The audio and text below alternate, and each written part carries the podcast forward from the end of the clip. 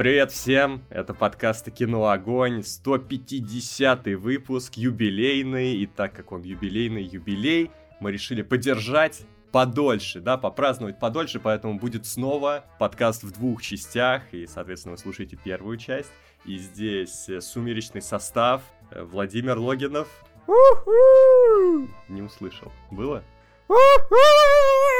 Кейт Кус, естественно. Всем привет. Ну и я, Макар Овчинников. И в этой части вас ждут короткие новости, основные новости, лучшая часть подкаста, ответы на вопросы подписчиков из комментариев, соответственно, комментарий недели, посмотрим, что там по трейлерам и обсудим фильм с Патреона «Отель у погибшего альпиниста». Советский фильм э, 79 -го года, если я не ошибаюсь, экранизация братьев Стругацких – что еще нам нужно сказать в этой да. части подкаста. Что премьеры, что премьеры мы обсудим вот во второй части подкаста. Мы решили, что опыт был удачный, в принципе, нам понравился, вам вроде как понравилось. Мы так меньше устаем, э, когда подходим к самим премьерам, поэтому попробуем еще раз, посмотрим опять-таки на вашу реакцию. Поэтому ждите, через пару дней, наверное, в начале следующей недели будет уже 150.2. И Петра сегодня нет, потому что, к сожалению, возможно, да, э, это видео уже вышло на, наверное, где вот он говорит, что он чуть простудился, горло у него болит, поэтому мы решили поберечь человечка, поберечь. Ну и тем более, вот, э, мы продажных ведущих кино Огонь быстро изгоняем, видите? Сегодня будем обсуждать елки, тут как бы было за что, ребята, было. Вы сами слышали, сколько денег ему перечислили. А мы такого не терпим. У нас бедный подкаст. Богатые в нем надолго не задерживаются, да, Макар? Ну вот, наконец, мы увидели, как кого-то реально увольняют. Вот за что могут реально уволить, собственно. Не за какие-то За деньги. За деньги какие-то там. Потому что там фильм тебе не понравился-то так, посмеялись и забыли. Ну, по фактам, по фактам. Ладно, давайте, что ж, переходить потихоньку к коротким новостям, но сегодня, кстати, очень интересные новости. И первая из них это, что э, продюсер Бондиана, э, это Барбара Брокколи, сказала, что вроде как все, ребята, мы все поняли, и вот до этого Крейг сам говорил, и мы то тоже поняли, что следующий Бонд это будет мужчина, а не женщина, что это все-таки мужская роль. Мы с этим согласны, просто будем делать более интересных персонажей женщин. Также про Анну Дармас, помните, там ходили служки, может быть, какой-нибудь спин запустит, или там сериал, или еще что-то ей уделят время какое-то. Так что, но вот следующий Бонд, поиски которого начнутся в 22 году, это будет мужчина, но неважно какой раз. Это вот будет британец, может быть белый, может быть черный. В общем, это для них не важно.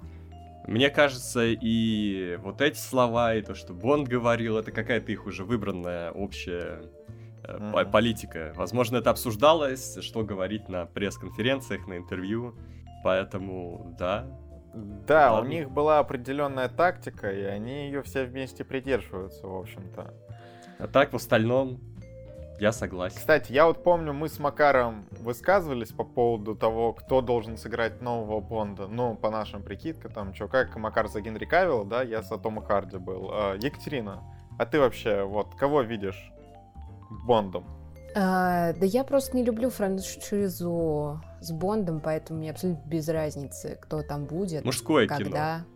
А, я просто хотела сказать, что мне очень эм, нравятся вот эти здравые рассуждения о том, что а давайте э, не просто сделаем мужского персонажа э, женским, и типа будет круто, да, а наоборот как-то будем развивать женских э, персонажей внутри вселенной. Это намного сложнее, и это намного интереснее, может быть, в каком-то смысле даже а, правильнее. Да, да, поддерживаю. Кстати, Потому что, мне кажется, в последнее такой... время, когда берут персонажа мужского и нанимают э, актрису-женщину и делают из него женского персонажа, короче, получается так, что как будто бы очень мало работы проведено, как будто бы достаточно просто сделать женского персонажа, оставить то же имя, и вроде как бы прикольно.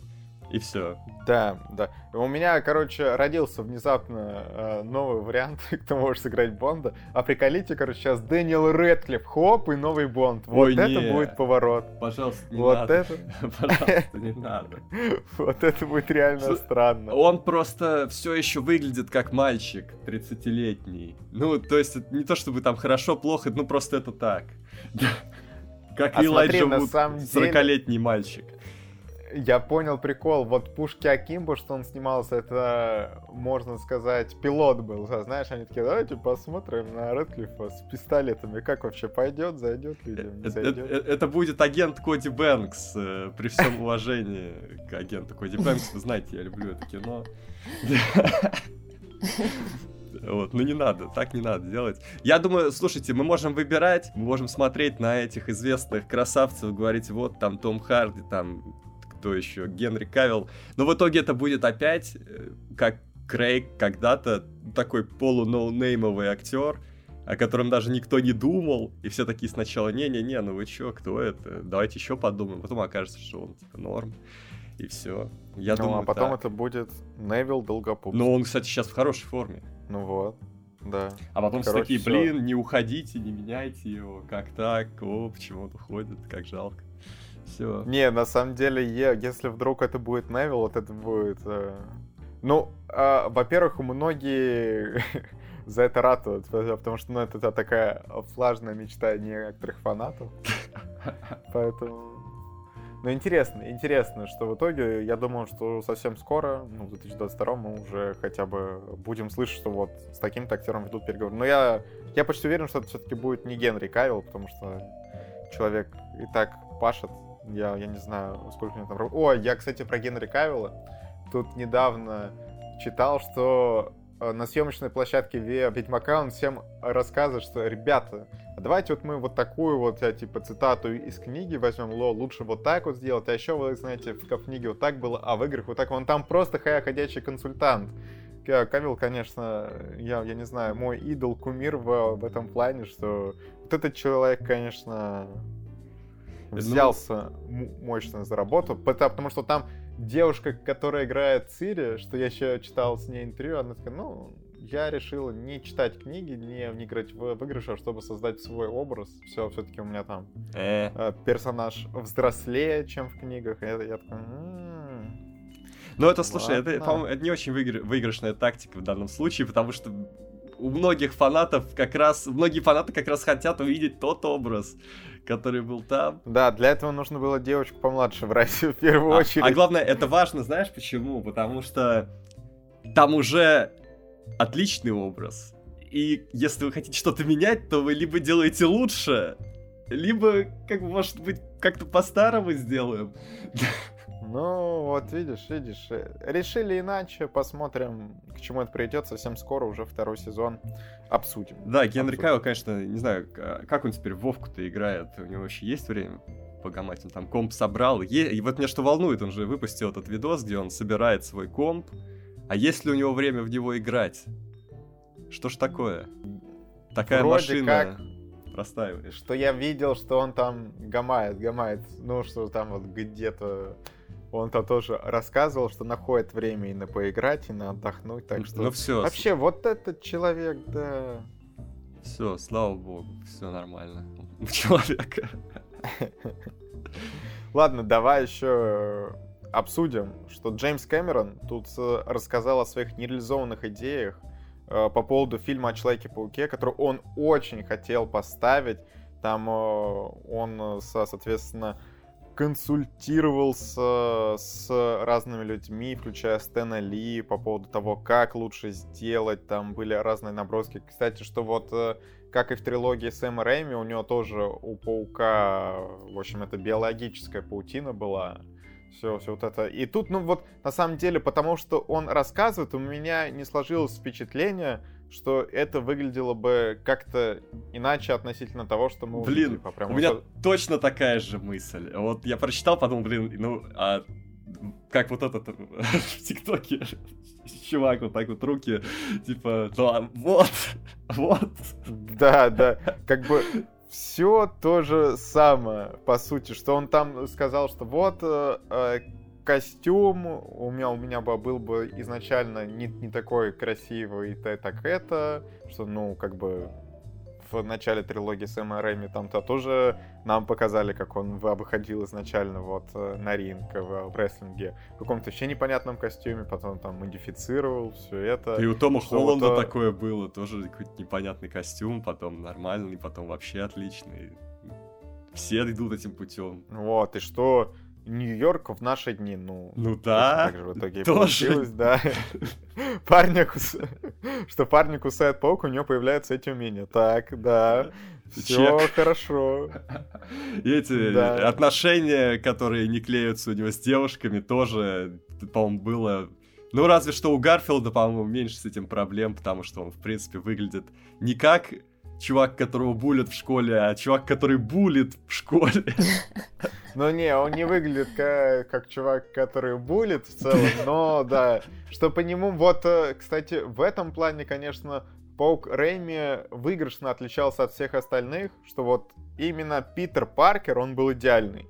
Что вот именно такой персонаж, что ты думал, ну да, вот он именно такой ботаник, которого могли булить. Потом там Гарфилд, ну что-то что-то, ребят, не знаю. Слишком смазливый пацанчик.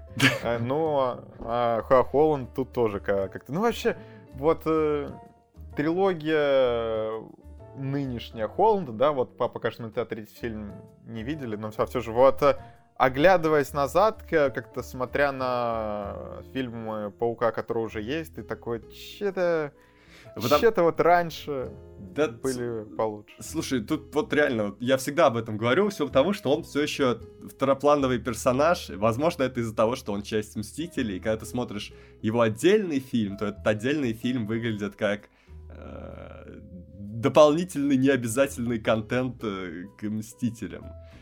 Вот. Хотя так многие фильмы выглядят, очень редко какие у них прям, ну, реально выглядят на уровне. Ну, короче, не хватает ему настоящей своей трилогии, где он сам будет все решать, где не будет постоянных этих опекунов, там этих Фьюри, э, Железных Человеков и прочих, где он сам будет все принимать решения и полагаться только на себя, вот тогда он полностью возьмет под контроль э, свой образ Человека-паука как мне кажется. А еще...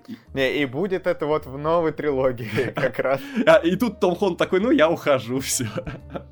Да, goodbye. А я еще хотел сказать про паутину. Мне кажется, это абсолютно логический э, логическая эволюция мысли насчет того, что паутина у него биологическим путем выделяется. По-моему, это было правильно, и я не понимаю, почему они откатили. Потому что мне кажется, что когда ты уже можешь ползать по стенам, и у тебя есть паучье чутье, ну то, что у тебя нет паутины, это какое-то какие-то полумеры. Ну как бы зачем? Не, ну чуть-чуть возникают вопросы, откуда она вообще стреляет? Типа из ниоткуда? Ну, а откуда у паука она стреляет? Тоже же откуда-то она выходит. Не, ну погоди, там есть специальное отверстие у паука. А у него есть специальное отверстие в руке. Ну, где? Ну, где-то где-то есть. Ну вот, надо нарисовать ему ответ. Ну, можно тогда. нарисовать, и все, все вопросы сняты. Ну, это будет чуть-чуть крипово выглядеть. Ну, короче, Просто, ладно. Просто, когда такого. выходил первый паук э, с Гарфилдом, и мы знали, что там будет вот эта паутина из какой-то машинки, вот одна мысль, которую мы все с друзьями озвучили, это сделано ровно для одного. Чтобы в какой-то момент в фильме она драматически закончилась. Все. Не, стой, это сделано ровно по канону, но ведь... Ну, по канону, но, типа, э, вот сейчас, после того, как уже отошли от этого канона, причем я считаю правильно, они вернули его, чтобы она драматически где-то закончилась, причем по этой логике во втором фильме она уже не должна заканчиваться, потому что во втором фильме э, он уже должен продумать этот момент. Ну или кто-то постоянно будет ломать ему эту фиговину, и он... Да нет, слушай. Это просто, чтобы вот эту лишнюю драму нагнать. Да ну нет, ну это логично, что в комиксах там и в, ну, в мультсериале я вообще вот постоянно, ведь у нее, у нее там она то, тоже за, заканчивается, что я, если она в первой серии закончилась, это не, не значит, что начиная со, со второй, он такой, ну все, теперь у меня будет много, все, сколько ты там за запасов не делал, ну рано или поздно там тебе нужно там сменить картридж, как бы, как все, говорится. Я Поэтому... за органический подход. Ну ладно, это все не суть спора. Главное, что у Кэмерона, к сожалению, ничего не получилось, потому что вот э, в момент, когда он уговорил Fox купить э, вот этот э, никому не нужный в тот момент IP, Fox сказали, что они не будут в это ввязываться, и в итоге ква-ква-ква-ква. Кэмерон стал теперь вот именно на собственных идеях ориентироваться, и для него это стало уроком, что не нужно там заглядываться на франшизу, потому что ты можешь много чего придумать, а потом не по зависящим от тебя обстоятельствам все сорвется. Ладно, Кать, так, лучший а, паук. Кто? А как вообще, а как вообще так получилось, что а, Кэмерон такой, я сейчас а, распишу вам Человека-паука, а потом не смогу его снять? То есть это было просто его желание, он просто хотел снять э, Человека-паука. Но он, возможно... Или ему реально сказали, типа, Джеймс, вот есть в теории такое не, предложение. Не, походу он расписал какой-то драфт, и ему сказали нет. Ну так на самом деле ведь часто ну, бывает, что это нормально. Тогда ну, это нормально. Ну, это нормально, что режиссеры просто что вот хотят что-то экранизировать. И потом с, с этими идеями они могут до куда-нибудь дойти, а могут и не дойти. И все. Кать, твой, твой любимый паук? Э, с Магуайром. Е, yeah. вот это четко. Ладно, давайте да. поговорим еще о героях э, комиксов этого года.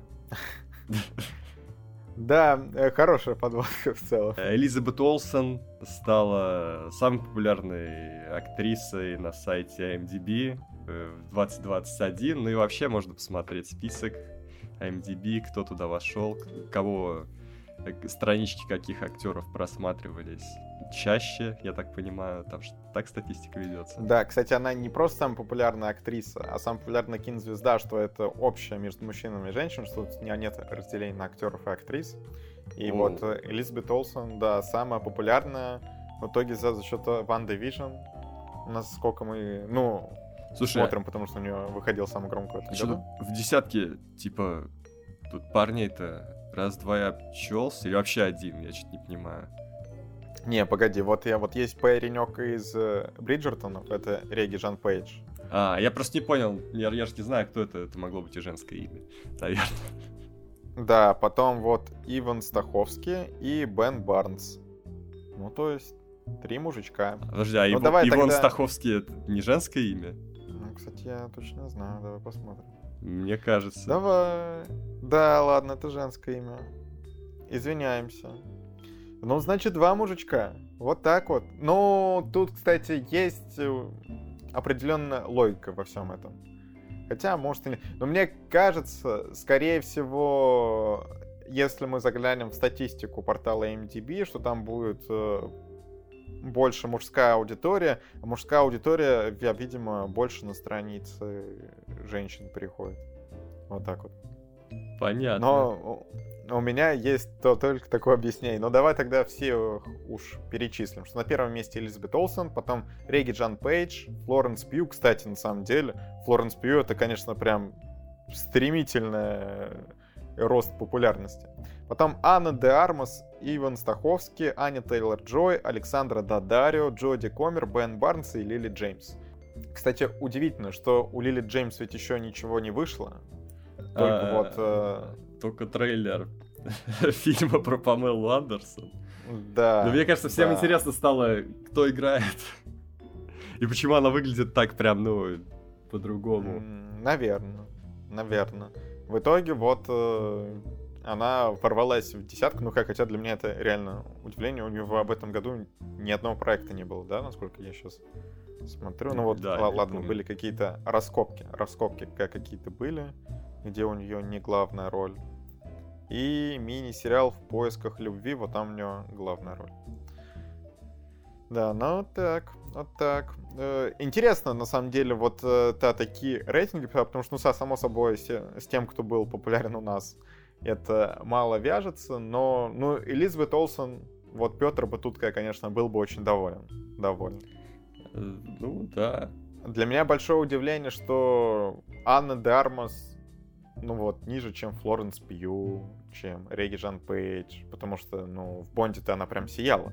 Ну, видимо... А, слушай, там же еще, может быть, на фоне новостей о том, что Флоренс Пью есть в, в Скалином глазе. Ну, это вот они только сейчас Ну, точнее, она уже появилась, насколько я понял. Ну вот, то есть у нее было два проекта, это комиксовый проект, аудитория больше, наверное, поэтому... Ну, погоди, ну, тут еще второй проект. На тот момент, когда статистику вот эту подсобрали, он еще не вышел, небось, я уверен. Так что... Ну ладно. За Флоренс Пью я все равно рад, что она классная актриса. Вот, ладно. Есть у нас еще, еще новость в продолжении прошлой бомбы, можно сказать, прошлого подкаста. А, четыре крупнейших киносети в Российской Федерации отказались от проката восьмых елок из-за раннего релиза в онлайн-кинотеатре. Помните, я говорил, что это Eevee Originals? И в угу. итоге, э, вот э, в кинотеатрах должно было все выйти 16 декабря, а уже через две недели, 30 декабря, перед самым Новым годом, на Иве фильм должен был быть тоже доступен. И кинотеатры сказали, ребята, спасибо, но нет. Как минимум 5 недель давайте. Но пока непонятно, чем это все закончится. Пока что вот вроде как елки не будут прокатываться ни в Cinema Парк, ни в Формула Кино, ни в Каро, э, ни в Cinema Star. Так ли это будет, непонятно. С другой стороны, но вот даже если они выходят 16 декабря, это на той же неделе, что и Человек-паук, и Матрица Воскрешений, как бы даже если они вдруг выйдут в кинотеатр, но они там соберут какие-то копеечки. Да не, они соберут нормально, мне кажется, многие пойдут. Ну, они же всегда ходят. Да. И, и даже, да, мне кажется, е- если бы они вышли в онлайн-кинотеатре, э, на новогодней неделе, в принципе, на какой-либо фильм попасть сложно. Я просто помню, когда еще во времена Соловья приходишь, смотришь, на что можно пойти, уже все раскуплено, вообще не важно, какой фильм. Поэтому я думаю, новогодней неделе в любом случае был бы хороший Кинотеатры проект. очень боятся, что условно вот им, ну, если они ставят э, в репертуар елки, то, возможно, на такой неделе, вот как перед Новым годом и потом на новогодних праздниках, что зал будет не полный, а для них это супер убытки. Ну вот когда, потому что, ну, елки, все такие, ну, можно дом посмотреть, раз уж они 30 декабря выходят, что идти. А тут как бы они хотят побольше ставить сеансов Матрицы, Человека-паука, потом Последнего Бактерия, которые, ну, явно будут хедлайнеры. И проще их и побольше сеансов ставить, чем какой-нибудь сеанс елок, раз уж тут сразу в онлайн-кинотеатре его дропают. Ну... Нет, ну вообще все абсолютно логично, потому что кинотеатры сейчас хотят заработать денежки, особенно после вот закрытия на ноябрьские праздники тоже много кто чего потерял. И новогодние праздники — это как раз-таки время, когда кинотеатры действительно могут э, что-то себе заработать. И абсолютно логично, логично, что они в первую очередь думают про, э, ну, как бы про свою выгоду.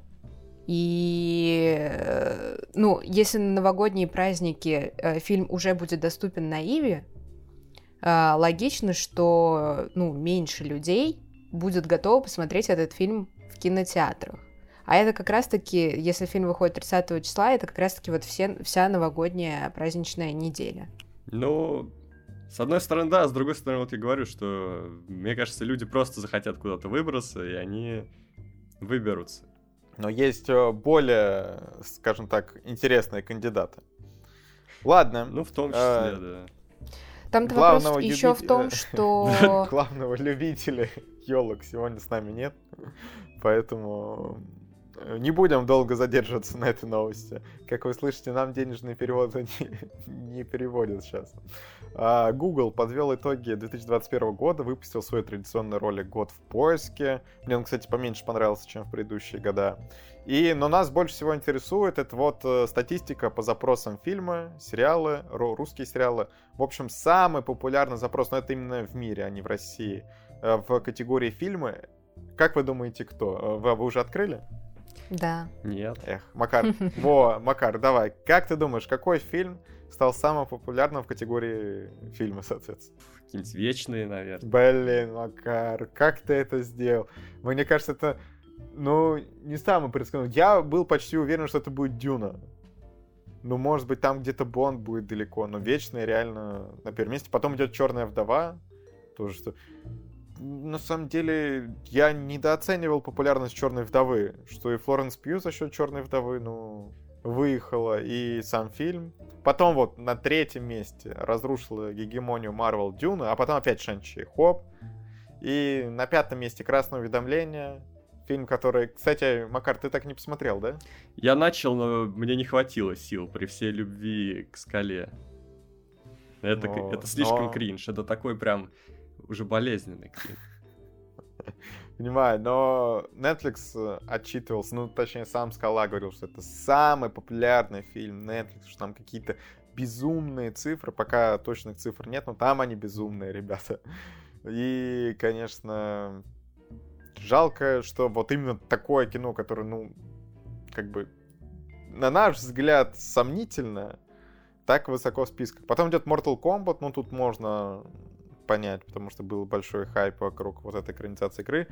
Э, Круэлла, Хэллоуин убивает, Годзилла против Конга и Армия мертвецов десяточку тоже зашла. То есть вот мы смотрим, от Netflix есть красное уведомление, Армия мертвецов.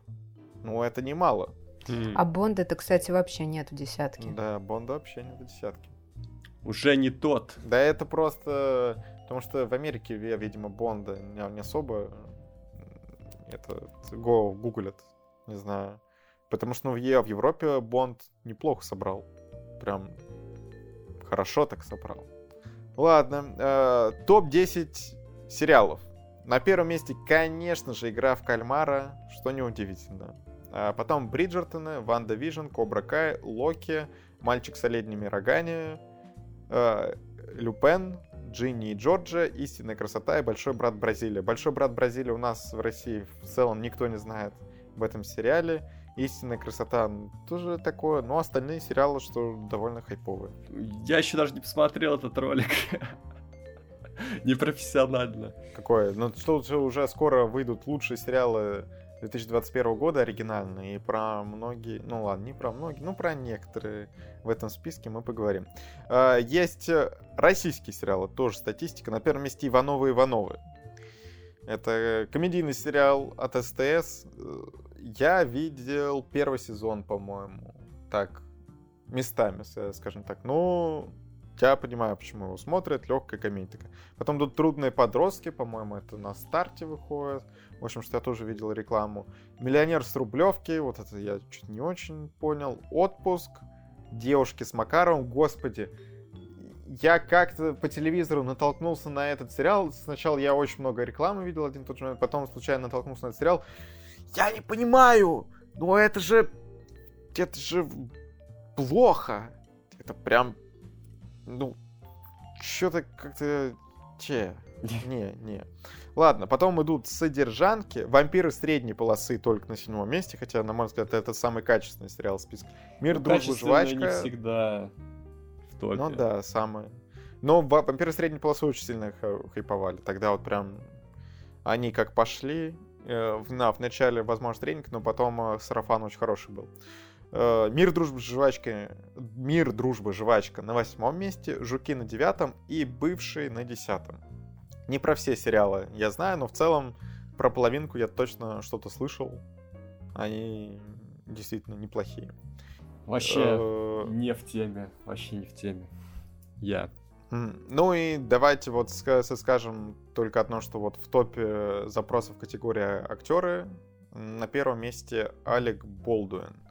Это, ну, кстати... по понятным причинам в целом. Да, да.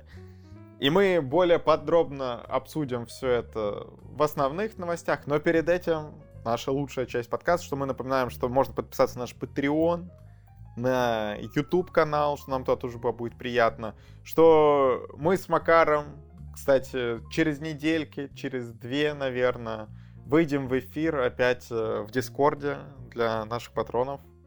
Так что там ловите э, момент, следите за записями, мы предупреждаем за пару дней. Ну и по традиции мы выражаем особую благодарность тем людям, которые нам донатят от 5 долларов и выше. А это Степан Сидоров, Андрей М, Анастасия Бычкова, Стася Абраменкова, еще раз Андрей М, Артем Хачатурян, Джулиан, Дмитрий Стефанцов, Никита Попков, Анастасия Климова, Аля, Евгений Василенко, Михаил Иванов, Зомбизо, Мария Ларионова. Хоп-хоп-хоп, воу-воу-воу, я расширяю вселенную. Елизавета, Владимир, не обижай Макара, Галина Зайцева, Дед, Джейн До, Даша, Карпе Дим, Владислав Самородов, Петр Квасников, Анастасия Дамер, Рита Лиходзиевская, Макар опять лучший, Ника Хвостик, Ксения Львовская, Антон Котвицкий, Лина Абрамова, Паблита, Алексей, Анна Луценко, Дмитрий Редковолосов, Екатерина Савченко, Света Гонина, Максилян Калиберов, киноагент Лера Московченко, София Ярви, Даниил Санденис из Дома Губницких, PH, Данил Лаурейра. Ребята, расходимся. Любовь, Катерина Пузика,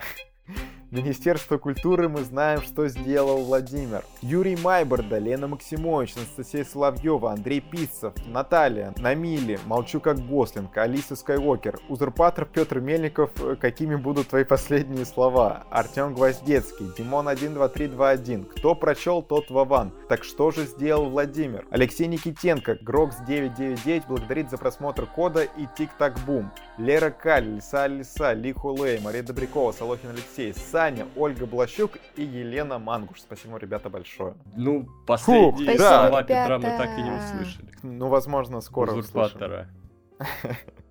Как, как вы видите, он не узурпатор получился, раз все, он покинул этот подкаст, но временно, временно он выздоровеет. Но в целом тут это прям такая метавселенная какая. Посмотрел бы Петр атаку титанов, он бы понял. Вот, кстати, я, его что-то просили, все, никак. Никак, он все отнекивается. Катюк, по-моему, это было без тебя в подкасте, что я ему говорил, ну надо, тут уже все, скоро новый сезон. Такой, не. А я стал Не. искать, где посмотреть, есть ли официально у нас где-то «Ведьма любви», потому что хотел посмотреть ее. И Молодец. не, и не нашел. О, ну тебе расскажет Макар, где посмотреть. Ну, мне так будет лень. Я, я хотел быстро кликнуть и глянуть, пока все подписки оформлены. Так Ну, что понятно. пишите на Иви, там, на Окко, на Кинопоиск, везде, что, типа, закупите этот фильм. э, себе Чтоб Макар в посмотрел, да? да? Ой, да. Ну Ладно, а, возвращаясь к нашим новостям. Вот Алек Болдуин в итоге впервые дал интервью после вот той трагедии на съемках фильма «Раст», который мы обсуждали, вследствие которой погибла оператор Галина Хатчинс. И, конечно, очень тяжелое интервью. Вот вышло на ABC. Я в целом для меня стало удивлением, что вот он дал такое видеоинтервью, ну, где много эмоций и все вот это. Это очень все сложно, что я думал, что потом, ну, про просто выйдет там в какой-нибудь газете, на каком-то сайте, ну, тут прям ви- видеоинтервью, э, где много эмоций, там он чуть-чуть рассказал, как вот все это происходило. В итоге, что... Но один момент я не Ага. понял все-таки из этого. Мгм. Когда он, Ну, сказал, давай что вот он, что- когда он сказал, что он не нажимал на курок, я что-то, ну, типа, а, а, а, а, а как тогда? Ну смотри, э, давай что объясним для начала. Что по, его словам, что оператор Хатчинс давал ему инструкции и направляла, чтобы она смогла выстроить кадры верно. Актер отмечает, что оператор попросил держать пистолет под определенным углом, где-то под ее подмышкой. В этот момент из оружия вообще не надо было стрелять, и пистолет мог вовсе не попасть в кадр. Э, Хатчинс по- по- попросил его взвести курок, э, что он и сделал. Однако вот он отмечает, что спусковой крючок не нажимал. И, ну, как он говорит, что оружие выстрелило сразу после того, как он отпустил курок. Ну, то есть вот он его взвел, а потом он его отпускает, оружие выстрелило. Что э, специалисты отмечают, что револьвер не мог выстрелить сам по себе, и что, возможно, просто ну, в состоянии аффекта уже вот по, после всего этого как- как-то стерлось из памяти, либо там еще как, но по идее, ну, курок кто-то должен был нажать, иначе непонятно, как это все выстрелил. Ну и что Болдин отметил, что виделся с мужем погибшей и с ее сыном, что он им помогает пережить трагедию, что отмечает, что не считает себя виноватым. Ну, на самом деле, что мы уже отмечали, что он ни- никак не виноват. Ну, по нашему мнению, что Это все трагедия, несчастный случай. И по идее, ну вот, будет судебное разбирательство, и очень важно, кто вообще проверял реквизит, как э, пистолет оказался заряженным, почему в итоге выстрелил. На это все, все эти вопросы предстоит ответить суду. Понятно. Да, но теперь самое главное, что на съемках переосмыслят весь вот этот подход, как нужно снимать, как, э, какое оружие использовать. Уже некоторые студии отказались от настоящего оружия. И вот это, конечно, шаг, который ну, уже предпринят, и эта трагедия изменит навсегда, соответственно, киноиндустрию. Ну все, no comments у меня. Ладно, тогда есть э, очень интересная история, которая, я не знаю, очень активно обсуждалась в Твиттере, в Фейсбуке, на различных сайтах, даже на Ютубе вот это все обсуждали, и в газетах тоже. В общем, Антон Долин к премьере «Последней дуэли» выпустил у себя на канале, э, соответственно, видео, посвященное Ридли Скотту. И туда вставил фрагмент своего интервью перед последней дуэлью, как которого он на самом деле вот брал это интервью для Медузы, и потом есть э, текстовая расшифровка на самой Медузе. И тут вставил кусочек, как вот он говорит с э, Ридли Скоттом, и там Джоди Комер еще сидит рядом. И задал ему вопрос, ну, да, точнее, что начал анализировать по последнюю дуэль, что вот он ее как-то момент уже посмотрел, сказал, что по сравнению с предыдущими его фильмами, что на, на его взгляд, вот это намного более реалистичное кино. Э, на что Ридли Скотт, э, ну, много раз сказал, что fuck you, fuck you, fuck you, что он э, не согласен с Долином. И после этого просто интернет там взорвался, что Ридли Скотт послал кинокритика Антона Долина, и бла-бла-бла. Все начали... Кто-то был на стороне Долина, кто-то на стороне Ридли Скотта, что вообще-то, ну, нельзя так и режиссеру говорить, потому что режиссер вообще-то не может посылать интервьюера куда подальше и так далее. И интересно, что в текстовой расшифровке на Медузе, э, ну, вот этого не было. Ну, хотя, с, с другой стороны, почему Долин должен был это вставлять? Но в итоге вот это все, когда вышло наружу, разные газеты про все это написали. Долин возмутился, сказал, что, блин, ребята, вообще-то, на самом деле, вы делаете из этого, ну, такую, я не знаю, э, новость.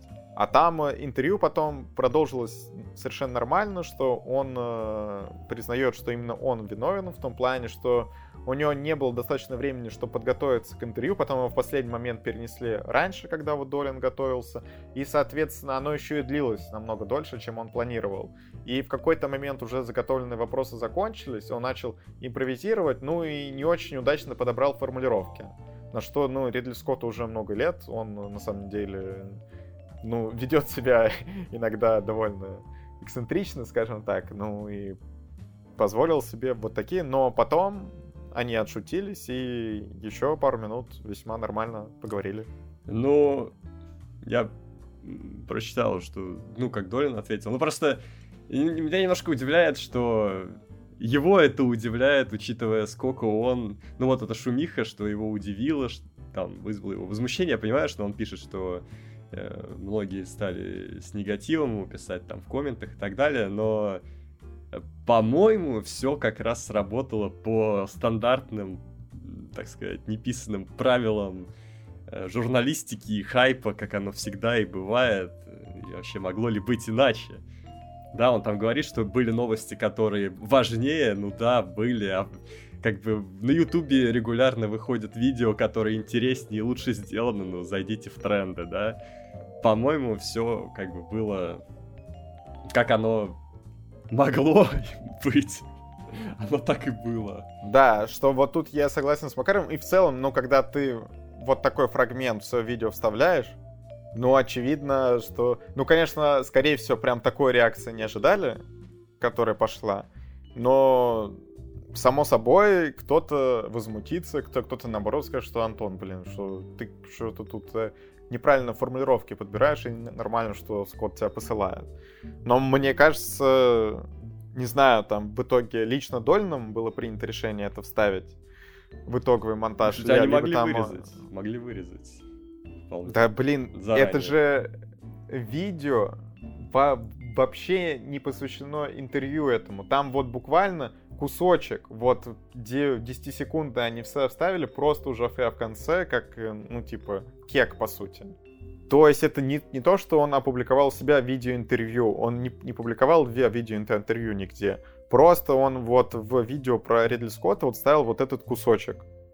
А мог его не вставлять совершенно спокойно. От, от этого, типа, суть видео ни, ни как бы не изменилась. Так что, ну, вот так получилось, что для Дольна на самом деле это, ну, в плюс сыграло, потому что много людей узнало о его YouTube-канале. Не думаю, что он должен прям тут же жаловаться, ничего. Ну, ну хотя, с другой стороны, много негатива тоже вылилось. Ну, с другой стороны, негатив, э, он просто... Он же не на ровном месте берется, и не из-за этого интервью, возможно, он кому-то не нравился давно, а это так, вот эта новость, ну, конечно. это просто место, где этот негатив аккумулируется. То есть это не, не что-то, что произошло вот, вот прям сразу после этого интервью.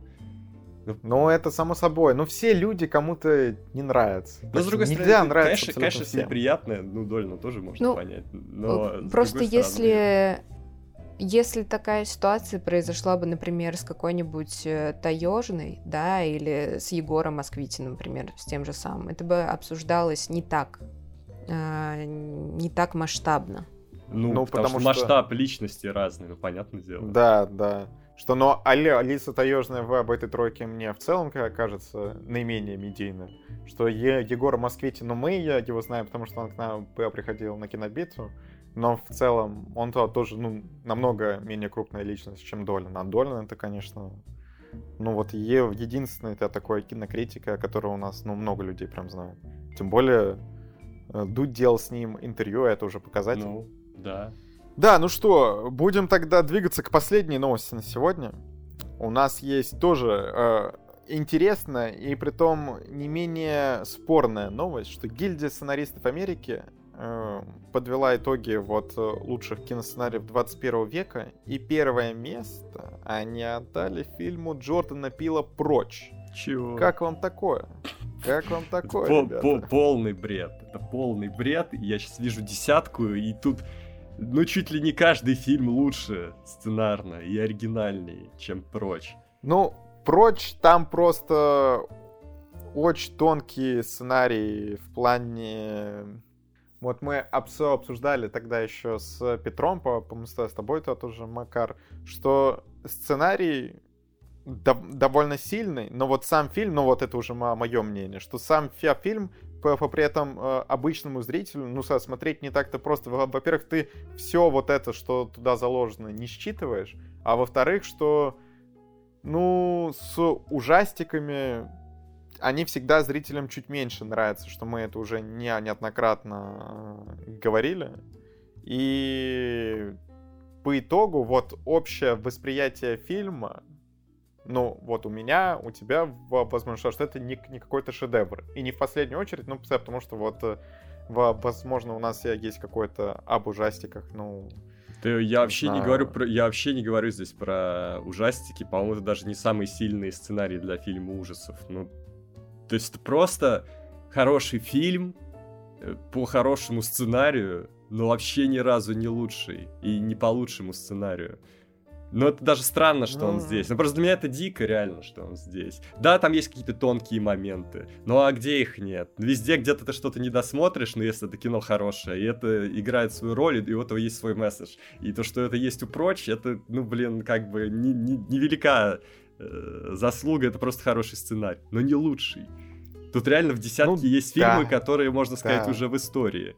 А кто вспомнит прочь через 10 лет, ну, это под вопросом. Ну, давай назовем тогда уже десятку, раз уж ты уже ты дважды сказал, что есть фильмы лучше. Да. Что после прочь идет да, да, давай ты тогда назовешь. Здесь э, второе место «Вечное сияние чистого разума», третье «Социальная сеть». Кстати, Тарантино сказал, что это вообще лучший фильм э, десятилетия. Э, «Паразиты» на четвертом, пятое место «Старикам тут не место», шестое «Лунный свет», седьмое «Нефть», э, восьмое «Бесславные ублюдки», вот и Тарантино, э, девять почти знаменит, и 10 это помни. Ничего себе. Да, то есть все-таки... Ну ладно, ну ладно, котирует хоть где-то. А еще, конечно, вопрос э, гильдия сценаристов. Э, там, не, то, есть вот люди, которые выдают Оскары и гильдия сценаристов, насколько они связаны. Потому что здесь есть э, фильмы, сценарий которых, ну, либо был просто номинирован, либо вообще не был номинирован на Оскар, как я понимаю. Хотя не, возможно, они все номинированы, но не у всех есть Оскар. Знаешь, что мне интересно? Что тут говорят, что лучшие фильмы 21 века, но ведь помни 2000 года, а 21 век с 2001. Ну, видишь, они так а... же, как и мы. Да, но не, ну, у меня есть объяснение, что возможно, потому что в Америке он э, вышел в 2001 году. Вот я, я сейчас смотрю, может быть, они вот э, как мы на большом разговоре действуют. Ну, короче, ну, ладно, в любом случае, в новом списке это круто. Хотя мне кажется, что у него были и посильнее вещи в плане сценария. И Темный рыцарь, мне кажется, такая более сложная сценарная работа. Хотя, ну, ну комикс сюда не могли вставить, видишь? Может, более более изобретательный в плане там не, неординарности, необычности повествования, ну, может. Ну, почти знаменит, отлично. Ну, короче, здесь все фильмы, ну, не знаю, «Лунный свет», Петр говорил, не очень в этом ну плане. Ну вот, э, «Лунный свет», э, я, Сатушка, хотел бы отметить, что, ну, типа, ты реально, вы, это как лучший сценарий, ну, один из лучших сценариев века, типа, ну, нет. Ну, ладно, там вот они ведь это все опять-таки э, котируют не потому, насколько интересно смотреть, а насколько это важно там для общества фильм и так далее. У них там какие-то свои критерии. Ну, нам не всегда понятен их выбор, но он вот такой. Наша задача обсудить, что мы и сделали, собственно. А, слушай, здесь еще видны места другие. Я вижу, люди в комментах негодуют, что Черная Пантера выше, чем Властелин колец. Чуть ли не на 20 позиций, там же, ну, сотка. Ой, блин, слушай, этот список вообще становится некотируемым после того, что я вижу, что здесь в сотке. Ну, то есть здесь, опять же, и «Отступники», и «Однажды в Голливуде», и «Малхолланд Драйв», «Ла Ленд», «Волк Стрит», «Барат». Короче, любой из этих фильмов лучше, чем прочие. Это смешно. Это смешно, так что, блин, все. Э, я отменяю гильдию, э, решение гильдии сценаристов. Отмена. Кстати, вот, все, Темный рыцарь тут на 26 месте. Это тоже, что раз уж мать, что он в десятку не, не пошел. Но тут реально много весьма сомнительного. Короче, Ладно, отмена. Все. Я отменил. Ты сказал, что... Все. Ну, ты, ты поздно сказал про Темного рыцаря, я уже все отменил. Все отменил. Все, все. Отмена, отмена. Кино огонь отменяет такие списки, все, все. Ой. Кать, ты с нами? Ладно, а что в этом деле? Да нет, на самом деле. Ну, просто я к этому так отношусь, ну, списки, списки, ну, пускай. Просто самое главное, а, ну, вот ты правильный вопрос задал, насколько это связано с а, Оскарами и всем прочим. Вот. Хотя, с другой стороны, это фильмы, которые уже больше не могут получить Оскар, потому что у них был шанс. Поэтому что сейчас париться? Ну вот составили и составили, ну и бог с ними. Не, вопрос Это... я задал к тому, что как бы есть фильмы, которые получали Оскар, а теперь они где-то не на вершине списка. Да. Да, и да, тогда да. просто вопрос, ну то есть вы тогда ошиблись или, или что? Но ты то, тоже ведь иногда сквозь года переоцениваешь какие-то свои оценки фильмам определенным. Ну, другой стороны, да. Но Ладно. Ладно, давайте двигаться к трейлеру недели. У нас сегодня он всего один. Я его Это сиквел. Ах ты, козлина-то такой. Ну ладно. Катюха, ты смотрела? Да.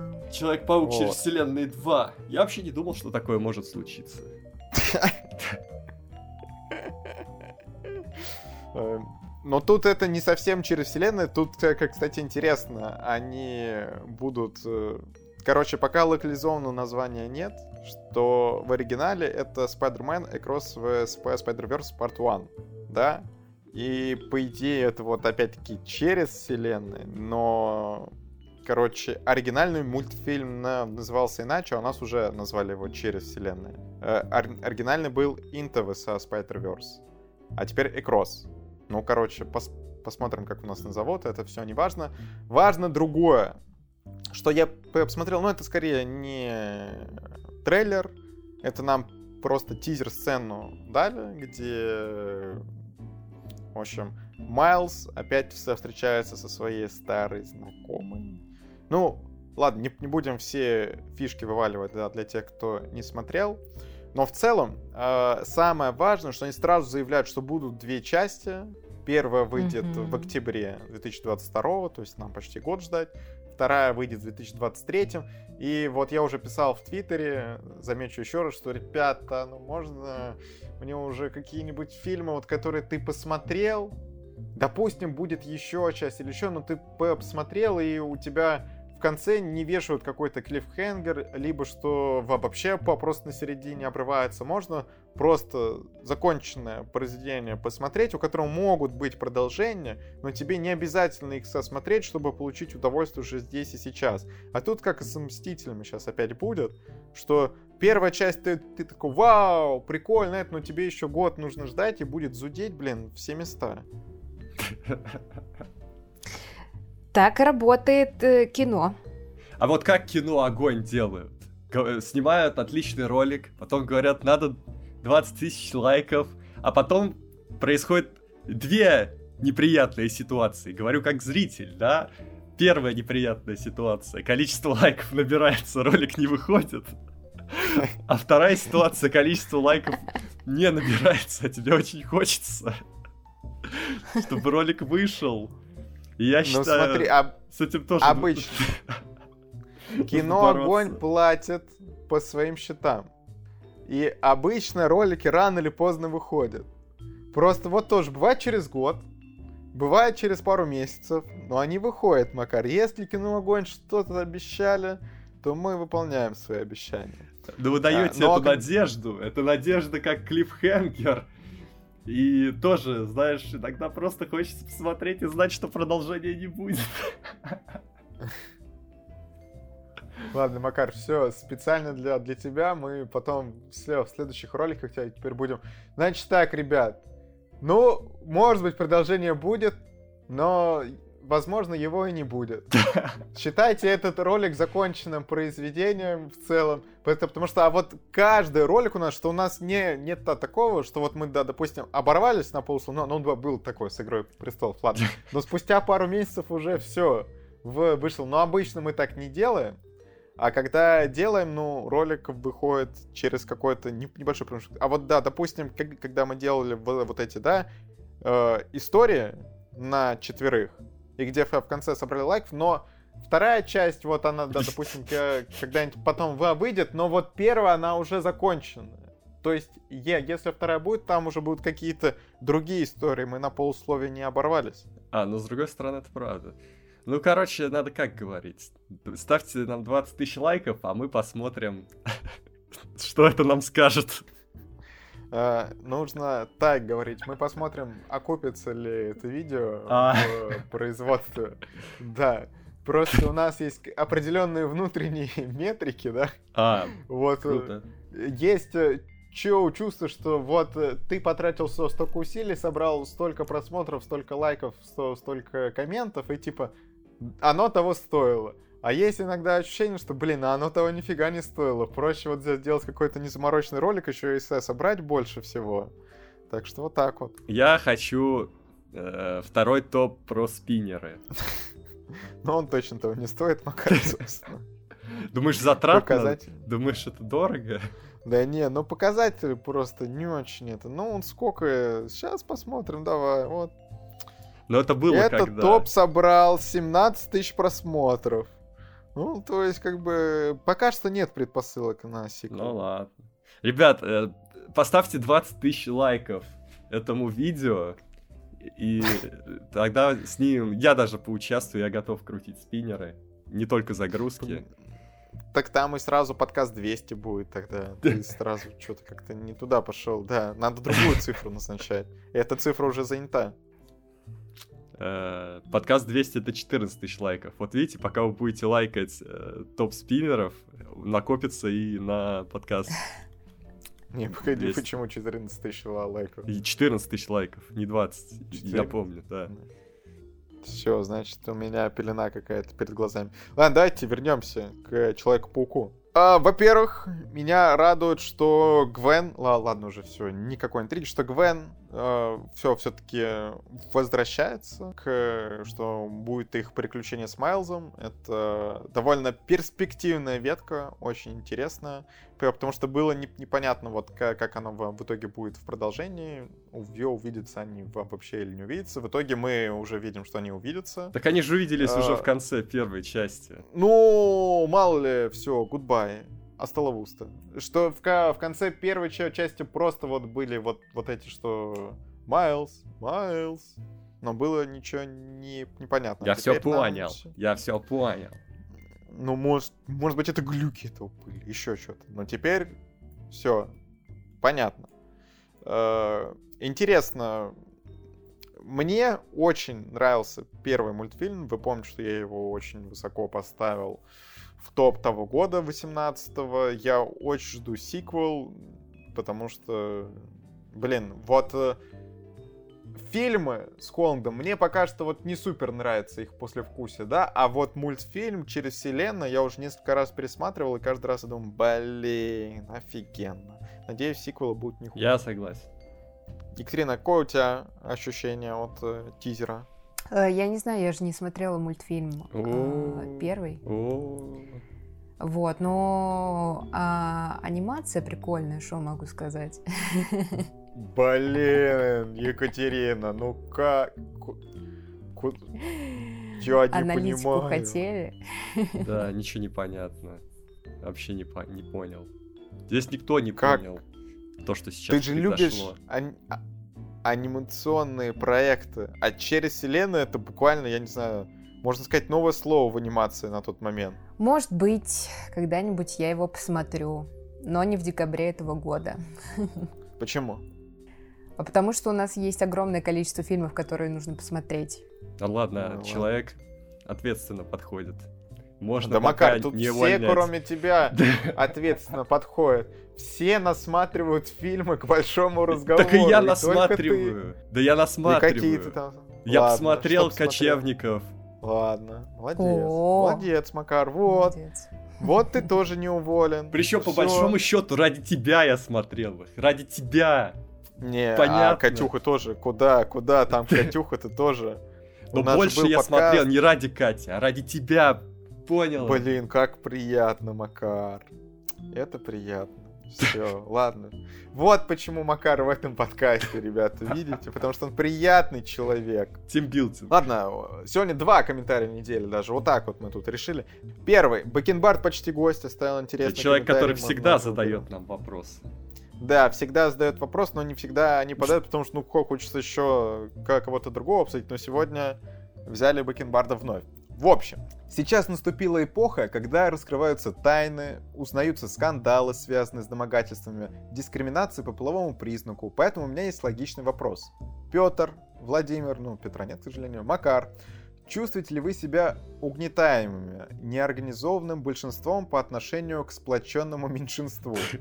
Ощущаете ли вы притеснение по отношению к себе от другой четверти канала? Вы можете не рассказывать подробности и не называть имен, если вы чувствуете, что, под, что над вами доминирует. И если вам больно, назовите стоп-фразу «Это красно, я ухожу». Даже можно фразу. Ну отвечайте, что сказать. Можно честно. Э, это красный. Ну ответ правильный, ответ правильный, только Ответ правильный только один. Ну-ка. Какой ответ? Ну, какой ответ? Я должна за вас отвечать. А, ну Вы чувствуете себя угнетаемыми? Э, ну, если честно, очень сильно, да. Нет, нет, я думаю, никто нам не говорит, что делать э, никогда. Не, ну, не, да, нет никаких, никаких манипуляций. дул ножа, никаких дул ножа вот рядом не находится. Ничего, да, на большом разговоре там никто под э, столом не пинает нас. Вот это все. Мы Да, да, это все надумано, на большом ребят. разговоре. И вот на кухне обычно у нас на канале находятся только женщины, мы никогда туда не приходим, да, на самом деле ничего не ощущаем ни- никакой угнетенности, да. Посуду то тоже мы никогда не моем. Вот это все, А это... какая У нас у вас вот там как находится? старые добрые, да, вот. Подождите, Да. что за женщина у вас там находится? Она в заложниках?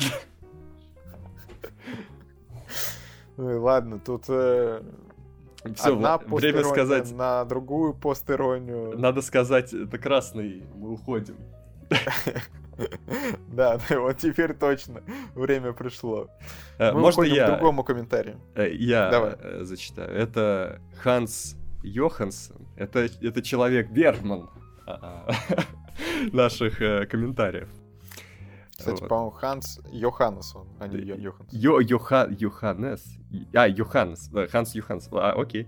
А, как, в принципе, к ретроспективе относитесь? Э, Возможно, такой вопрос уже был, но все же. Почти каждый месяц иное кино, крупные ретроспективы делает э, плюсом в Москве с локальными все в порядке.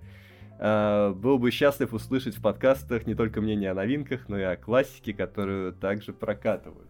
А, Я готов ответить. Я Давай. я, я стараюсь э, ходить, если я вижу что-то, что я хотел посмотреть, что у меня в списке.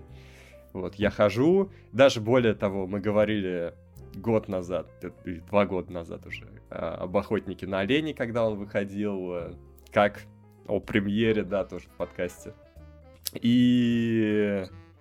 И, и, и... Ну и все, наверное. Но в целом, по-моему, мы можем об этом говорить, и если мы ходим то мы говорим. Но, по-моему, мы не очень часто ходим.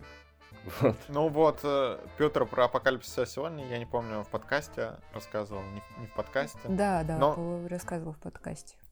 В целом, что у нас э, не о новинках, мы очень часто говорим, когда нам заказывают все фильмы на Патреоне, если мы еще и будем... Вот, да, допустим, сейчас «Матрица» первая в- выходит, то тоже вот опять все в кинотеатрах, и, ну, мы можем к какой-нибудь премьере что- что-то такое подвязать. Вот и неизбежно, когда будем обсуждать новую «Ма- матрицу, обсудим еще и старую. А чтобы вот, допустим, сейчас выходит в одну апельсин, и опять его в подкасте обсуждать, но мы не уверены, что это будет интересно, на самом деле. Ну, хотя, не знаю. А, кстати, В был вопрос нет. как раз, по-моему, от Бакенбарда, что вся ретроспектива Кубрика выходит. Э, Есть ли шансы попасть в большой разговор? Ответ однозначно нет. Большой Ну, да, разговор, нет, он нет. только для... Только для новинок, да. Фильмы, вот, которые там, условно, 80-го или 70-го года, у них был шанс попасть в большой разговор 70-го, 80-го года, если бы такой был. Но в 2021 год попасть нет шансов. Ладно, что ж, закончили с комментариями. Идем к последнему блюду на сегодня, но не к последнему блюду в 150-м подкасте. Это фильм с Патреона, который нам заказал Степан Сидоров «Отель у погибшего альпиниста». И посмотрели его Екатерина с Макаром. Степан, прости, я решил в этот раз пасануть. Что ж, ребята, что вы скажете? О чем кино? э, Это экранизация Стругацких. А, Детектив приезжает э, в горный, в горный отель, но он так называется, у погибшего альпиниста. И ему нужно... Да, что ему там нужно? Приезжает инспектор полиции отдохнуть. А, он на отдых приехал. Ну, в э, повести было написано «да». А, а в фильме куда он приехал? А нет, он там, а, он э, говорит фразу, что типа «я приехал на отдых один». А, просто он так Повесть. серьезно туда ехал, что не похоже, что ну, как, будто, как будто он уже знал, что там какая-то дичь будет Ну, он так сказал, по крайней мере, а на самом деле, может быть, он приехал... Э, ну ладно, в общем, он приехал, а там криминал, э, по коням, вот это все происходит. Происходит некоторое убийство, очень странное. Все факты не стыкуются, свидетели говорят о какой-то мистике, о зомби, о клонах, и, в общем, полицейскому, э, который не склонен верить во все это, приходится э, не сладко, скажем так. Ну, Так, что хочется сказать? Э, во-первых, что сразу поражает, это дубляж этого фильма, потому что он, он хоть и советский, он снят на эстонском, его продублировали. И при этом я послушал эстонскую дорожку, она тоже как будто бы не попадает в губы, потому что, наверное, так дублировали и то, и то. В общем, расхождение по эмоциям, по губам, ну, прям вот реально, как бы, нельзя не обратить внимания. Там просто все как-то очень серьезно. Люди чуть-чуть как будто открывают рот, а дубляж прям такой мощный, эмоциональный, экспрессивный в это время. Очень странное ощущение. Э, очень да, тяжело согласна. смотреть. Э, очень... Э, как будто... Я, я даже не знаю, в книжном варианте, наверное, это все интересно и здорово выглядит. Но здесь какой-то сумбур, безумный артхаус происходит.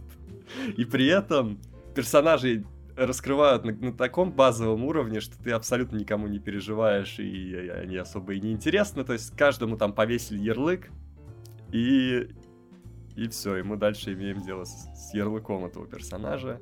А, ну и финал, учитывая, что это фильм час двадцать, то, как выглядит финал в этом фильме, я просто, ну, рука-лицо. Это было кринжово. Опять же, я уверен, но эту книгу любят, и я знаю, даже есть игра по этой книге, и вот новая экранизация готовится. Я почти уверен, я ее не читал, что-то пошло не так. Кать, ты читала книгу? Я не знаю. Что, ты можешь дать какую-то экспертизу? Да, я читала. Вот, она в целом коротенькая. А, и, ну, блин, что могу сказать? Наверное, просто плохо переложили а, ну, киносценарий. Потому что книга, она тоже идет от первого лица, да, действие в фильме тоже происходит как бы от первого лица, а, но просто книга, она написана текстом, а киноязык, он сделан по-другому, а получается так, что весь фильм это типа два с половиной диалога, 80% это музыка, а, Причем и... одна и та же песня у них используется, какой-то такой рок, они, поп-рок они записали и включают его по поводу и без весь фильм. Вот. Нет, ну там же еще вот эта вот заглавная тема, вот эта тревожная, mm. очень. А, в, стиле Рика и Морти. Такая. В стиле сияния, а, можно там... сказать. Там начало прям как в сиянии, человек едет. А, как... Возможно, думала, они я... видели сияние, кстати, на тот момент. Э, Потому что э, тоже я... горы, снег, машина, вот это все. А, ну да, да. А, слушай, нет, они не могли видеть «Сияние». «Сияние» вышло через год. Это Кубрик вдохновлялся этим фильмом. А, да, да, да. Вот, и плюс еще вот за, закадровый текст э, от имени, ну, от первого лица, от, э, от главного героя. И это все смотрится в целом э, странно. Вот, и э, ну, э, э, это, это в целом, да, как, ну, как, ну, как будто бы идет какое-то глобальное нарушение киноязыка. Э, в целом, я к советской фантастике очень настороженно отношусь. Может быть, я еще не созрела, вот, потому что мой предел это как бы приключение электроника. Все, все, что сложнее, я уже не усваиваю. Ну слушай, здесь, мне кажется, тяжело. мало кто усвоил оценка 6,6 на КП. Возможно, просто это объективно не очень. Потому что а... многие сцены... 6,6 это больше, чем у красного уведомления. Э, многие сцены просто сняты, я все мучился вопросом, а это красиво в стиле какого-то изобретательного артхауса, либо это просто плохо снято. Ну, э, вот тоже непонятно, потому что в целом картинка выглядит очень картонно. Ну, типа, как плохая театральная постановка. Хотя э, снимали, естественно, ну, на натуре, то есть в реальных, как бы, снежных условиях. Но выглядит почему-то это все очень э, неестественно в плохом смысле этого слова. Я понимаю, что это фантастика, да, она в каком-то смысле и должна выглядеть неестественно, но никогда вопрос э, касается там банального интерьера и экстерьера. Но это уже ну, не, не совсем то, что нужно. И это все выглядит как-то очень... Ну, не то чтобы как будто на коленке сделано, а оно... Ну, вот реально выглядит просто очень искусственно. И сам отель выглядит как-то непонятно. Он напоминает действительно какую-то коробку. Всегда показывает какое-то очень ограниченное пространство. У тебя нет возможности оценить, э, как это все построено на самом деле.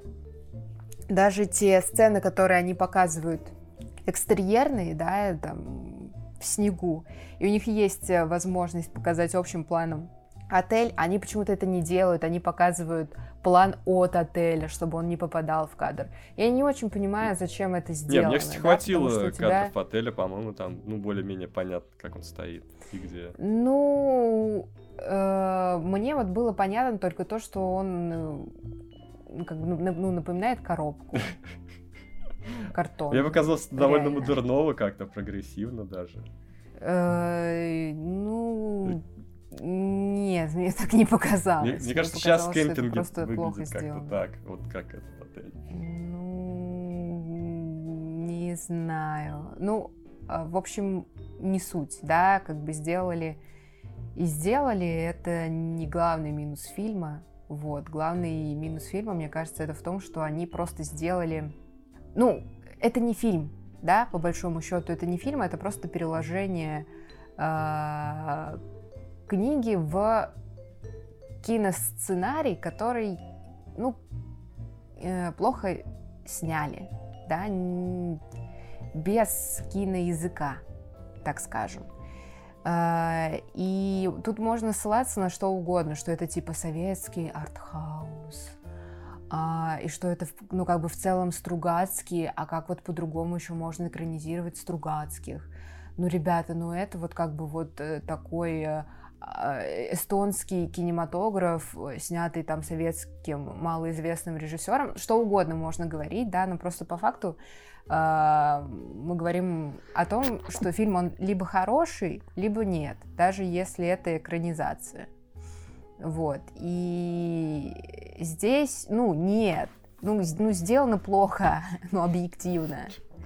Плохо. И вопрос... Короче, мы, даже... мы не оценили мы, мы не оценили, да. Вопрос даже не в том, что там это 79-й год, да, что это там не, не московское производство или еще что-то. Не суть. Это совершенно не важно. Просто, ну, как бы есть фильм, мы его посмотрели, прочитали книгу, сделали вывод, что, ну, ребят, вы не справились. Ну, самое даже, вот если даже не говорить о каких-то технических деталях, самое плохое, что сюжет абсолютно не увлекает в этом фильме. То есть он подан так, что тебе абсолютно все равно, э, Хотя он, ну, мог бы быть довольно необычным, если бы его подали как-то по-другому, потому что в итоге финал абсолютно обескураживает вот финальная развязка. А финальная сцена с вертолетом, ну это просто что-то с чем-то. Я даже орнул, когда это произошло. Еще под этот рок. Ну это вообще сюр какой-то. Я после этого, я повысил оценку «Сиянию». Я посмотрел, что я поставлю этому фильму, посмотрел, что стоит у «Сияния», подумал, ладно, «Сияние» все-таки было получше, надо поднять. О, вот, то есть э, эффект был достигнут в целом. Смотрел не зря. Ну, кто знает, ну, типа, какой это эффект, просто факты. Ладно, давайте поставим просто оценки. Давайте. Э, сюжет 3. 5. Актеры 3. Э, 6. Атмосфера 3. 5. Общий балл Интересно, 3. какой будет общий балл? Общий балл 3. Я решил быть э, последовательным в данном вопросе. Общий балл 5. Ну, в целом, конечно, вы поняли все. Вы все поняли. Что ж, ладно. В следующем подкасте мы поговорим, я так понимаю, о вестсайдской, вестсайдской истории и о старой, и о новой. Возможно, даже будут люди, которые смогут сравнить Э, эти две вехи кинематографа. А возможно и нет. По, и будет... Что еще будет? Дом Гуччи. Так что смотрите Дом Гуччи. Э, и даже сериал реальная история с Netflix. Я вам в следующем подкасте расскажу, как я его посмотрел, почему. И... А я про хитрости тогда расскажу, вот так вот. Отлично, Раз отлично. А что-то много слишком, нет? Ну так это будет отдельный подкаст, значит, все можно. Это наша игра, наши правила. Вот так вот. И всего будет по чуть-чуть, на самом деле. Так что что, по пять минут, чик-чик-пык. А потом, когда-нибудь, наверное, не в следующем подкасте, а через один, мы поговорим о фильме «Во имя отца», тоже с Патреона. Это снова Тейлор Шеридан. И как его? Как его? Дэниел Дэй Льюис. Да, да, Дэниел Дэй Льюис. Да, вот они все будут. Я надеюсь, что мне хоть что-то понравится. Я, я правда очень хочу, чтобы мне что-то понравилось. А, так что, пожалуйста, слушайте этот подкаст с мыслью, пусть Макару это понравится. Мысли материальные, я правда хочу впитать эту энергетику и снова любить кино, тем более классическое, да. Пока с этим сложно. А, тем не менее, еще что можно сделать? Э, подписаться на наши соцсети, подписаться на Кино Огонь, на наши подкасты, на той площадке, где вам удобно. Мы почти везде есть, что очень круто. Э, наши личные соцсети, там Инстаграм, Твиттер, Телеграм Владимира или даже на наши ТикТоки или общий ТикТок канала, если вам мало нас, да, в остальных местах. Такое. Да, что, будем на сегодня прощаться. Совсем скоро вновь с вами услышимся. Пока-пока. Всем пока.